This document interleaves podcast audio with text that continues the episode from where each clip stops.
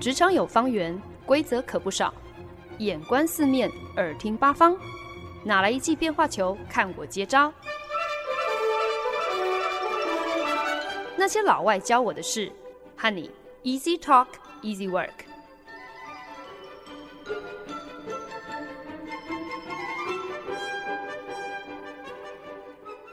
您现在收听的是《那些老外教我的事》，我是节目主持人焕恩。不久前跟朋友聚餐的时候，大家聊起了高中往事。每个人第一个记得的，竟然是当年改制服的热潮。要么呢，就是替衬衫要收一个腰身，不然呢，就是要把制服裤做成有喇叭裤的曲线。就算学校都已经规定好了，学生每天就是要穿一模一样的制服上学，可是所谓上有政策，下有对策。不过才十五六岁的小朋友，已经自有一套方法，在制服上变出各种花招，穿出个人特色。一直以来呢，对所谓的时尚流行，其实我都没有什么太大的兴趣。想当年呢，还曾经被教官质疑我是不是刻意把制服裤改成了宽松的垮裤。可是冤枉啊，大人，那只是因为我胖，不是因为我潮。但是呢，食衣住行基本上呢，就涵盖了我们生活当中最重要的四个面向嘛。就算我个人对于时尚流行没有任何的概念，但是也不能够忽视服装至于现代人有多大的一个影响力。对很多人来说，衣服并不只是为了蔽体，怎么穿衣服、穿什么衣服，这更是一门艺术。也因此，在本周晋级的职场巨人。要来特别跟大家聊一聊一位在国际时尚界纵横数十年的一位服装设计师，以惊世骇俗的作品，同时让人疯狂追逐，却又让人看的是一头雾水。以艺术之名颠覆了众人对时尚的认知。明明是服装设计师，却又常年宣称自己做的根本不是衣服。听完以上这些描述，不知道大家是否已经猜到？没错，今天要来跟大家分享的就是举世闻名却又低调神秘的天后级设计师，来自日本的川久保玲。或许大多数人都跟我一样，对川久保玲的认识可能仅止于他的品牌 c o m e d e Garcon。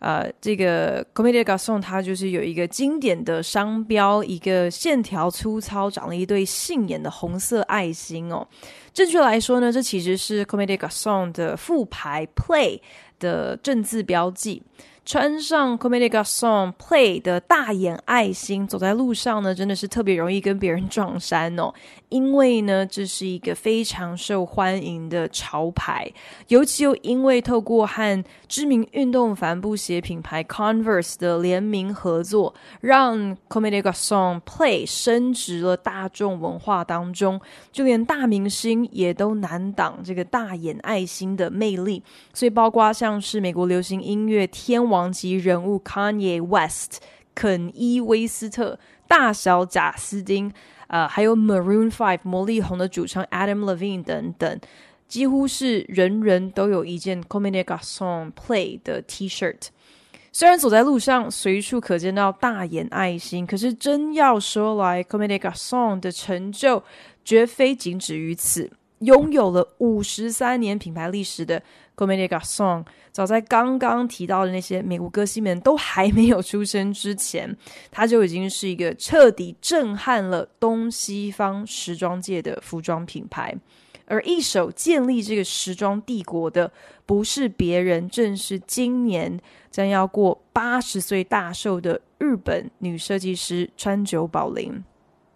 一九四二年，川久保玲出生于东京，日本，是三个孩子的长女。父亲是日本庆应艺术大学的行政人员，母亲则是高中英文老师。可是有了孩子之后，就选择辞去工作，成为全职的家庭主妇。一直等到孩子都长大了，妈妈决心重返职场，在职教鞭。可是呢，这个提议却被父亲严正拒绝了。在那个时候的日本社会风气下，丈夫就是一家之主，一家之主说的话、做的决定就有如圣旨一般，妻小当然不可以有任何的异议。可是没想到，川久保玲的妈妈却坚持到底，为了捍卫自己的独立自主权、自己的工作权，甚至不惜离婚。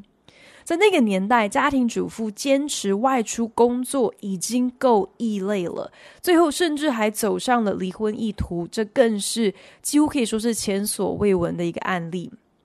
或许正因为如此，川久保玲始终觉得自己格格不入，即便他。好像总是很轻描淡写的表示自己的家庭背景是再平凡不过。可是呢，在那个离婚率非常低的年代，双亲离异真的是带给他很大的一个影响。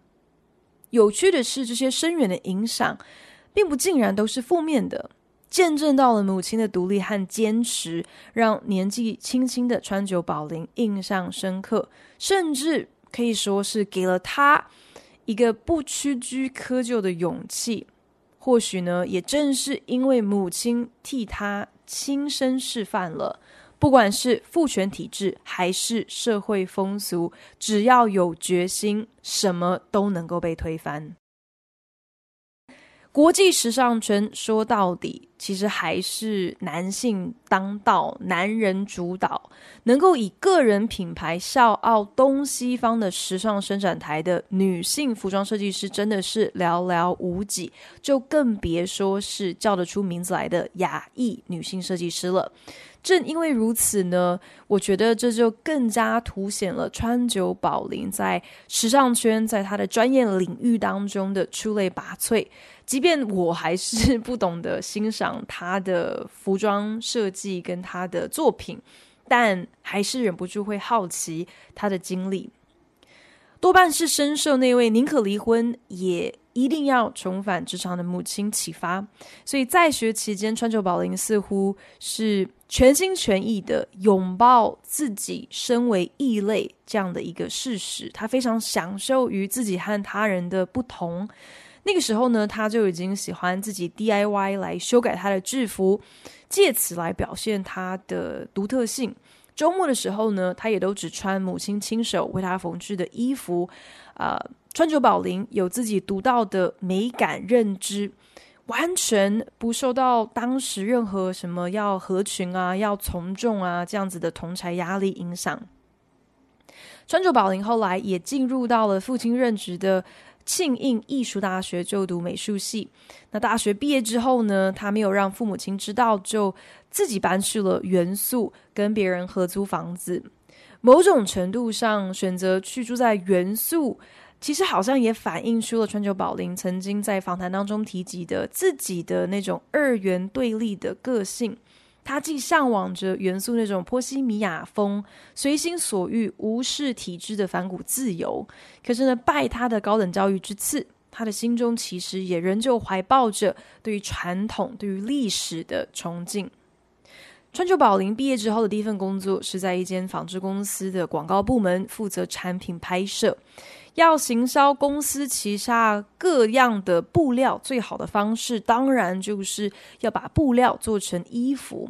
那川久保玲在征求了主管同意之后呢，可以自由地把这些布料制作成衣服，来方便他进行产品拍摄。其实当时他一心只是希望能够拍出好看的产品照片，压根没有想过这样的一段经历，反而成为了他踏上时装设计之路的一个非常重要的垫脚石。他的公司同事看到他的服装设计之后，简直是惊为天人，就鼓励他说：“诶，你不要在纺织公司浪费才华，你应该要转行当服装设计师。”川久保玲也欣然同意。可是其实一开始他只是想当个造型师就好，从来没有想过要自创品牌。造型师这份工作对他来说，其实也无可挑剔。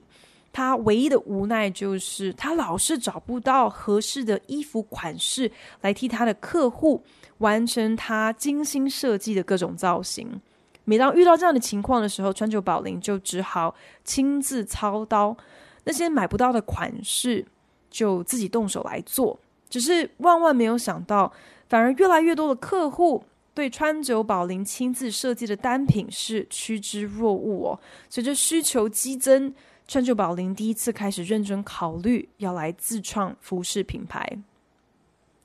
一九六九年，年仅二十七岁的川久保玲以自创品牌 Comme des Garçons 正式进军时装界。明明是一位日本设计师，为什么会为自己的品牌取一个法国名字呢？原来 Comme des Garçons 翻译过来呢，其实就是有 like the boys 像男孩们这样的一个意思。那这句话呢，其实是源自于一首叫做 Tous les garçons et les filles 的法文歌曲。歌名的意思呢，就是男孩女孩们。那歌词刚好就有一句。啊，是在说 Comme des garçons et les filles de mon Age 翻译过来的意思呢，就是像是跟我同年龄的男孩女孩。那这首歌呢，其实讲的就是啊，一个女孩子看着身边的这些男孩女孩们都坠入了爱河，心里盼望着哪一天自己也能够找到心仪的对象。那有趣的是，其实后来呢，川久保玲确实也是透过 Comme des garçons。呃，认识了她现在的丈夫 Adrian Joff，所以有一种好像呃自我实践的感觉哦。呃，不知道他为什么深受这样的一句歌词启发，可是至终他也一如这首歌词呃背后的一些故事一样，呃，找到了他生命当中他事业上头的另外一半。打从一开始呢，Comme des Garçons 摆明了就是要走一个反体制、反时尚的路线。川久保玲很常会对外表示说，他自己其实是本身骨子里就是一个 punk，是一个朋克。那他早期的女装作品呢，就是主打黑色。宽松不对称包裹式这样子的一个长袍设计，一系列的黑色宽袍大袖单品，却意外引爆了呃一股时尚的新流行。很多人盛赞川久保玲根本就是重新发明了黑色，因为呢，在它的设计当中，黑不只是单一的一个颜色，它更是一整个色盘。透过不同材质的混搭，还有裁剪堆叠，就算呢整件衣服只用了黑色，看起来却仍然是层次分明。当时除了川久保玲之外呢，还有日本设计师山本耀司，也是非常最新，在黑色作为服装系列的唯一用色。那个时候呢，呃，非常爱戴两个人的服装设计的这些铁粉们，这些呃消费者们。呃，就被外界统称叫做乌鸦族 Karasuzoku。那时尚周的期间，只要看到有人是穿着一身宽松黑袍，那八九不离十呢，他们应该就是要去看川久保玲或者是山本耀司的时装秀。有趣的是，这两位设计师刚好也是同一所大学毕业的校友，常出入同样的社交圈子，所以呢，呃，就越走越近，然后开始交往。变成是时尚圈的一对佳偶。那两个人同居八年期间呢，却始终是井水不犯河水，在服装设计上是从来没有合作过，更从不插手另外一个人的事业。两个人在事业草创初期相知相惜，进而相恋。那山本耀司呢，主动提议不如一起共赴巴黎发展，可是川久保玲却拒绝了这个邀请哦，声称自己的公司当时人不成气候，没有办法在巴黎生存，要山本耀司自己先去。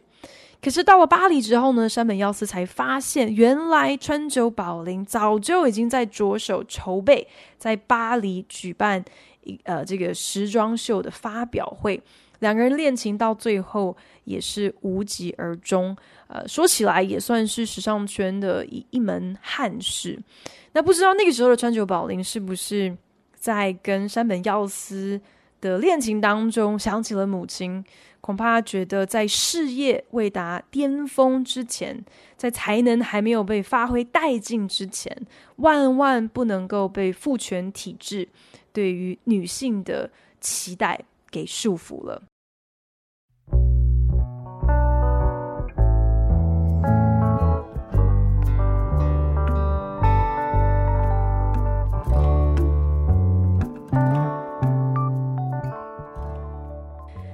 川久保玲二十七岁创办了 Comme des Garçons，十年之内就在日本遍地开花。一九七八年继女装之后呢，推出了 Homme Comme des Garçons 的男装副牌。这个时候呢，呃，这个品牌已经是日本数一数二的时尚大牌，可是呢，还没有世界知名度。是一直到一九八一年，呃，川久保玲才正式进军巴黎，在巴黎时尚周大放异彩。当时他主打全黑的设计风格，引起了热烈讨论。隔年呢，他就在巴黎推出了他的 Destroy 系列 Destroy Collection，可以说是他惊世骇俗之作的经典。把这一款、Collection 取名叫做破坏。Destroy 真的是名副其实，因为呢，这个秀上头每个模特儿脸上是抹着迷彩，搭配着战鼓的节奏，然后像是行军一样走完伸展台。每个模特儿身上都穿着支离破碎、千疮百孔的宽松黑衣。那个时候，川久保玲甚至把模特儿身上这些破了一堆洞的布料，就称作是蕾丝。虽然呢，单就专业定义来说，确实没有错啊。蕾丝就是在布料当中有一些这个呃孔缝，有些洞嘛。那毫无意外的，这场时装秀换来非常两极的评价。有人歌颂川久保玲彻底颠覆了时装的概念，可是呢，也有人痛批这实在是太可怕了。这整个秀看下来，简直就像是看到了这个广岛的复仇一样哦，像是模特儿呃率队出殡似的。那这也打响了 Comme des Garçons 在欧洲的名号，替这个品牌在八零年代的黄金时期正式拉开了一个序幕。当时 Comme des Garçons 扩增扩店的速度之快。在一九八一年在巴黎开了第一间店之后，不到十年的时间，总共就已经有超过三百间分店，遍及世界各地。川久保玲开疆辟岭的打下了自己的国际时装帝国，Comme des Garçons 的商业成功是毋庸置疑的。但因为他鲜少接受公开访问，所以其实他的个人知名度远不及其他的时装设计师。就算今天真的有记者很幸运的采访到他，事后值得说嘴的大多是一些劫后余生的惨烈故事哦。比方说，有记者可能才开口问了第一个问题，川久保玲默默的在纸上用黑色的笔画了一个圆圈，把纸张推向记者之后，就起身离席了。这场访问就这样结束了。还有记者可能会觉得说：“诶，我们可能先问一些轻松的话题来破冰，呃，这样应该最最容易，呃，做做一个回应哦。”所以就问川久保玲说：“什么东西会让你发笑？What makes you laugh？” 川久保玲面无表情的只回了这个记者一个字：“你。”连这么无害的问题也都可以让记者中枪，实在是呃让人难以想象。就算今天记者问的是很认真的、跟专业有关的问题，其实呢也还是难逃这个川久保玲非常让人不知如何回应的回答，呃。比方说，如果问他说：“诶，大多数的这个服装设计师都会说，他们的作品是一种 self-expression，是一种自我表述哦。那么，川久保玲，你的这个自创品牌 Comme des Garçons 是想要诠释自己的哪一点呢？What does it say about you？” 结果，川久保玲竟然这样回答：“你问的这个问题根本就不是重点。”你的人生怎么过，跟你设计的能量是从哪来，是完全不同的。他怎么过日子，跟他怎么做衣服之间毫无关联，真的是让记者非常的苦恼哦。啊、呃，但多亏了还有这个随侍在侧的南非籍丈夫兼 Comme des Garçons 集团总经理 Adrian Droff，他呢负责担任翻译官之外。很多时候还得同时扮演这个救火队还有谈判专家的角色，打圆场之余，还得想办法说服时时刻刻在访谈当中都准备要登出闪人下线的川久保玲，好好的回答记者的问题，好好的来完成访谈。上述应该大家就可以想象，就是采访川久保玲的这个过程，简直可以媲美去欣赏他的一场时装秀，同样都算得上是某种极度挑战观者，让你非常的不舒服、非常的煎熬的一场表演艺术。对于要向他人来解释自己，川久保玲是出了名的没有耐心。二零一七年，他应纽约大都会艺术博物馆的服装艺术部门的邀请开展，成为了继圣罗兰之后第二个获此殊荣的在世时装设计师。可是当年那个展览，在他的强烈要求下，竟然没有附上任何形容或者是解释他每一件作品的字卡。那川久保玲他自己曾经这样讲，他觉得他的作品其实就像是那些禅宗公案一样，就像是那些谜语一般，好像应该是要来开悟信徒，可是呢，却总是让人有听没有懂的这些禅宗小故事。那这些小故事存在的唯一目的呢，其实呢，就是要让你在极度的困惑当中体悟啊，原来自己的认知是如此的有限，借此。得到开始，对川久保玲来说呢，恐怕他也不会否认自己真的是非常的惊世骇俗哦。很多时候，纯粹呢，就是为了要能够为自己，也是为了时尚圈的观众找到新的刺激。她在访谈当中曾经透过丈夫的翻译表示说，如果每一季的时装秀她都能够换一颗脑袋来设计，那该有多好。可是就是因为没得换。所以呢，他只好不断的寻找这些不同的切入点，才有可能不断创新。这也就解释了为什么川久保玲一度对外宣称说自己根本已经不是在设计衣服了，不是在设计衣服的服装设计师，竟然还能够在时尚界屹立不摇将近一甲子。川久保玲的惊世骇俗学实在是太耐人寻味了。川久保玲近年来时装秀的作品，真的已经根本就那那些都不是衣服了。模特儿身上穿的呢，就是这边鼓一包，另外一边肿一坨的东西。不仅衣服没有尺码，没有腰身，没有领口，没有袖子，甚至连布料都省略，干脆来采用一些工业原料进行裁剪。川久保玲甚至曾经实验过，在他店里头的试衣间不放任何镜子，目的呢，就是希望客人着重在衣服穿在身上的感受，而不是衣服穿起来看起来怎么样。很多评论家就大大的呃赞誉他，说这足以证明川久保玲大胆而前卫的不断在挑战女体还有美感的这些传统定义。并且可以说是彻底解放了 high fashion，不再受到虚荣感的禁锢。这也就是为什么其实很多人非常热衷于替川久保玲戴上一个女性主义者的冠冕。可是川久保玲一直以来，只要被问到的时候，就不得不再三强调他自己。不是一位 feminist，不是一位女性主义者，她的作品跟女体一点关系都没有，也不是为了想要重新定义虚荣和美感这些东西，她根本一点兴趣都没有。川久保玲自带独特美感，我相信这是大家都可以同意的。除了翻转众人对 high fashion 的认知之外，也把脑筋动到革新整个购买服饰的体验。他在二零零四年推出了 Dover Street Market 这个副牌，志在打造一个美丽而混乱 （a beautiful chaos） 这样子的一个时装购物空间。当时呢，他在伦敦的 Dover Street 租下了一栋建筑，每层楼都让它各有各的设计风格。陈列销售由川久保玲精心挑选过的各种品牌单品，当然也有很多 Comme des Garçons 呃旗下副牌呃的作品。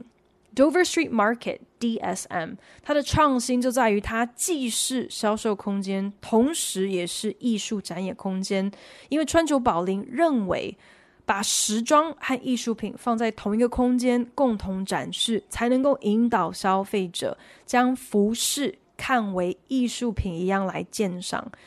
你在 shopping 的过程，这个本质也应该是一个刺激你各种感官的体验。但被问到这是否意味着自己骨子里其实是一位艺术家呢？川久保玲也没有办法完全认同哦。啊、真要说来，他反而会觉得生意人、企业家这才是对他自己最贴切的一个形容。即便他不喜欢赘述自己的设计理念，懒得霸着镁光灯来宣传自己的作品，真的被记者堵到不得不分享一些什么的时候，他也总是语焉不详。可是，我觉得川久保玲他对于自己的专业、自己的产业、自己的定位，其实一直以来都有着一个非常清晰而务实的理解，那就是。服装设计师追根究底，唯一存在的目的就是卖衣服。不管你有再怎样崇高的设计理念，如果没有人买单，没有人来买你的衣服，那也都是枉然。大概也正因如此，所以当被问到说在工作当中他最为享受什么的时候，无时无刻不在工作，从新时装系列到店内的设计，全部都事必躬亲的川久保玲。非常实在的回答：工作是辛苦的，他没有从工作当中得到任何一点的享受。那些会说自己乐在工作中的人，在他看来，那是因为他们不够严肃看待他们的工作。不断推陈出新的必要条件，就是永远对现状感到不满足。这样说起来，让我就不免觉得。川久保玲的惊世骇俗，其实是来自于一个既辛苦又孤单的状态呀。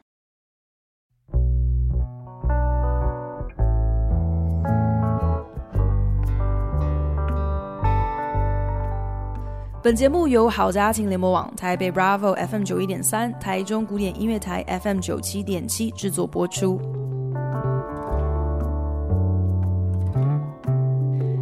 川久保玲曾经表示，Comme des Garçons 是为了那些不在乎丈夫怎么想的女人而存在的品牌。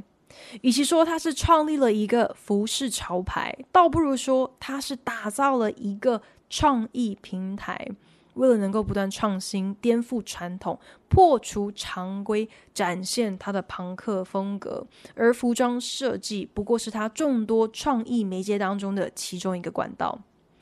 透过 c o m e d i g a s o n 川久保玲不只是一再推出不同风格的副牌，出版杂志，取代产品行录，开发一系列的 Dover Street Market，在实体店面的设计上，也融入了他对于艺术展演还有建筑的想法。他更提携了非常多设计圈的后辈，像是渡边淳弥。他大学刚毕业的时候，就以打版师的身份加入了 Comme des Garçons，呃，不出三年时间就被川久保玲拔擢成为可以独自负责副牌开发的重要大将。如今在 Comme des Garçons 的庇荫下，渡边淳弥也推出了自己的同名品牌。在我看来，川久保玲是生意人的头脑，却有着艺术家难搞难沟通的个性，惊世骇俗的风格。也刚好成全了这两种对立个性的特性，既能够带动讨论度，还要买气，也能够不断推陈出新，让人永远猜不透。川久保玲常说，他对于时下常见的这些简单时尚特别感到愤愤不平，尤其是越来越多人不是偏好休闲运动服，不然呢就是独钟所谓的 streetwear 街头服饰。可是呢，在川久保玲看来，这些服饰一点。都不反骨，打的是安全牌，不带任何的观点。为什么时尚不能够简单轻松就好？我想穿什么衣服不行吗？简简单单、轻轻松松不可以吗？可是呢，在川久保玲看来，不管是时尚或是任何其他的东西，太过简单轻松就不会刺激思考，也就不会有任何进步。川久保玲在一九九五年适逢第二次世界大战恶名昭彰的奥斯威辛集中营解放纪念日五十周年之际，推出了他的男装睡衣系列 Sleep。只见每个男模特儿个个剃着三分小平头，身穿类似当年犹太人在集中营里面穿的直条纹衣裤，背上还印着类似囚犯编码的数字串。他企图重新来诠释历史的符码，还有既定观感的野心，只能够说真的是惊世骇俗过了头，失了分寸，最终也招来了群起挞伐。说到底，川久保玲真的是一个不折不扣的生意人，一见风向不对，立马公开致歉，并且马上就停产了 Sleep 这个系列的所有产品。后续川久保玲再次推出新的尝试，在新的 collection 当中，模特儿穿着贴身的连身裙，可是呢，在臀部、背部、肩膀等位置隆起，像是篮球大小、肿瘤一般的鼓包。川久保玲想要透过这种不同的结构、不同形体的实验，企图以设计来扭转一般大众对于现实的观感。借由这些本来应该看起来是很畸形的东西，来挑战我们对于什么叫做自然的定义。可是最后呢，却也招致批评，觉得这款设计除了怪之外还是怪。可是川久保玲却又不甘于太轻易让别人看穿他的设计理念。当他在二零一一年推出的这个 White Drama Collection，因为太过简单好懂，人气高，评价也高，竟然反而让他感到特别的失落。或许在川久保玲的认知里面，太过通俗、容易被理解的东西，多半呢也是未经思考和咀嚼的。在我看来，这位被誉为反体制、反时尚的天后级庞克设计师。他最惊世骇俗、最为高超的地方，就在于他并不是没有一套自己依循的游戏规则，只不过呢，这些原则总是在变动调整中。因为惊世骇俗真正的终极目的，并不是为了要引起公愤，或者是想要表明任何的意识形态，纯粹就是为了制造更多卖点。我想，这大概也就是能够解释为什么他会推出 Comme des Garçons Play 这个副牌。这可以说是他旗下所有的品牌当中最为通俗、最为讨喜、最为活泼又商业化、好看、耐看也好好懂的一个品牌系列。乍看之下，好像跟他众所皆知的风格有非常大的一个落差。当年 Comme des Garçons Play。正字标记的这个大眼爱心，其实呢是出自于一位波兰艺术家，叫做 Philip Pogowski。那 Philip 他的妻子呢，曾经当过 Comme des Garçons 的模特儿，因此呢和这个品牌就结缘了。大眼爱心是 Philip 某天忽然天外飞来一笔的灵感。那个时候，Comme des Garçons 的设计当中几乎从来没有使用过任何的图像，就连黑色之外的颜色也都非常的少见。所以，Philip 是如何立马认定 Comme des Garçons 是用大眼爱心这样的一个俏皮图腾作为 logo，其实到现在都还是让人匪夷所思。而川久保玲在收到这个设计的当下，竟然没有马上回绝，也真的很令人意外。有些人推敲，其实呢，大眼爱心非常传神的代表了川久保玲。大眼爱心没有嘴巴，就像川久保玲不喜欢张扬、不愿多加赘述、不做任何解释的个性一样。大眼爱心不修边幅的粗糙线条，带点怪奇趣味的眼神，也就像是川久保玲推出的作品，总是引人侧目，却又更耐人寻味。川久保玲的确有他难以捉摸的一些奇怪坚持，可是他的惊世骇俗也不全然只是艺术家的任性而已。从他多元跨界的创作和设计就知道，他的那些破衣服、怪衣服，并不只是天马行空的狂想。就算看不懂他的设计，我们也可以欣赏，也可以学学他超人般的工作纪律。永远不知满足的生意头脑，和懂得顺应却不受制于潮流的开阔眼光和敏捷执行力。我想，这些才是川久保玲足以让惊世骇俗永流传的秘诀吧。谢谢您收听今天的那些老外教我的事，我是焕恩，我们下礼拜同一时间空中再见喽。